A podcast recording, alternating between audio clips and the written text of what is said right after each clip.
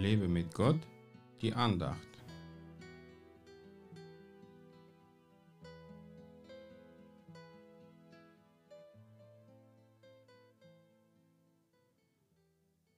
Rufe mich an, dann will ich dir antworten. Ich will dir Großes und Unfassbares mitteilen, das du nicht kennst. Jeremia 33, Vers 3.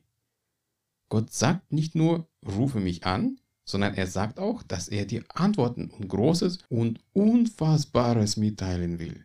Also keine Kleinigkeit oder etwas, was nicht so wichtig wäre, sondern etwas Großes und Unfassbares. Sowas kennst du noch nicht.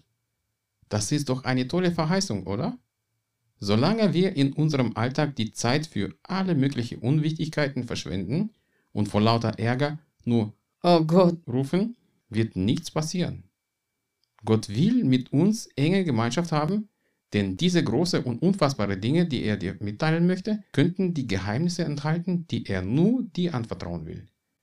Vielleicht hast du genug davon, jeden Tag viel Negatives zu hören und hast Hunger nach einem Wort von Gott, das dir Mut macht und deine Hoffnung belebt, dann ist die höchste Zeit, zu ihm zu rufen und auf seine Stimme zu hören. Finde für dich einen Platz, wo du tiefe Gemeinschaft mit Gott pflegen kannst. Heute brauchen wir diese Gemeinschaft mehr als sonst. Denn der Feind versucht die Menschheit in Angst und Schrecken zu versetzen, wie vor fünf Jahren mit dem Anschlag auf dem Berliner Weihnachtsmarkt. Gott will aber, dass du keine Angst hast und er wird dich bewahren, wie er zum Beispiel das Team von Bernd Siegelkopf bewahrt hat. So hat er auf seiner Facebook-Seite kurz nach dem Anschlag in Berlin geschrieben, nur kurz vor dem Anschlag waren meine Mitarbeiter noch an der Gedächtniskirche und haben an Obdachlose Essen verteilt. Sie sind gut in Hellersdorf angekommen. Bei allem Leid können wir dankbar für diese Bewahrung sein. Wir wollen uns nicht von den negativen Nachrichten und Meinungen beeinflussen lassen, sondern nur auf unseren Herrn hören, der uns Großes und Unfassbares mitteilen will. Du bist sicher beim Herrn.